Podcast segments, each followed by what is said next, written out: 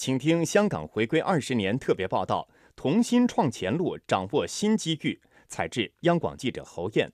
粤港澳大湾区城市群今年两会政府工作报告提出的港澳发展新蓝图，是继美国纽约湾区、美国旧金山湾区、日本东京湾区之后的世界第四大湾区，包括广州、佛山、肇庆、深圳、东莞、惠州。珠海、中山、江门九个内地城市和香港、澳门两个特别行政区。香港运输及房屋局副局长邱成武表示，在大湾区中，香港的航运、港口优势将进一步发挥作用。大湾区来说了，实际上给香港一个很好的一种福地的发展跟条件。从人口来说，它有六千六百多万的人口，这人口比东京湾、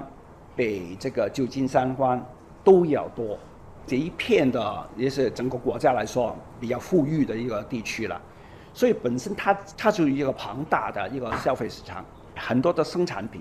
都是从这个地区里面出来的。他们需要港口，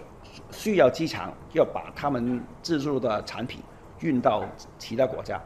也是需要可能经过，比方说香港这个港口，所所以在大湾区的发展。一定大对香港的整体的发展有很很大的好处。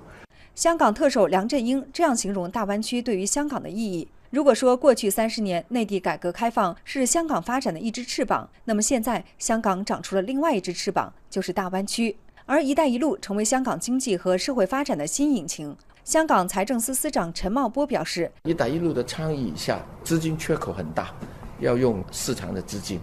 那我们在这方面呢？”就可以发挥作用了，所以我们在这个啊金融管理局里边呢，成立这个基建投资促进办公室。除了这个以外呢，我们国标要成为国际的标准，这个中间也有一个过程。那香港呢，可以发挥很大的作用，就是把我们的国标带出去，成为国际的标准。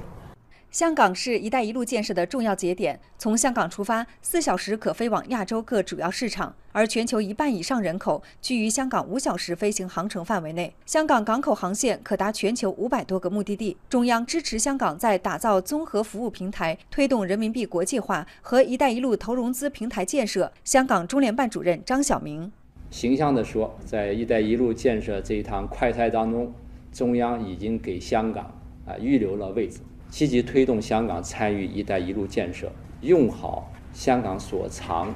服务于国家所需，既是推进“一带一路”这一项战略工程的需要，也是香港自身寻求更大发展的需要。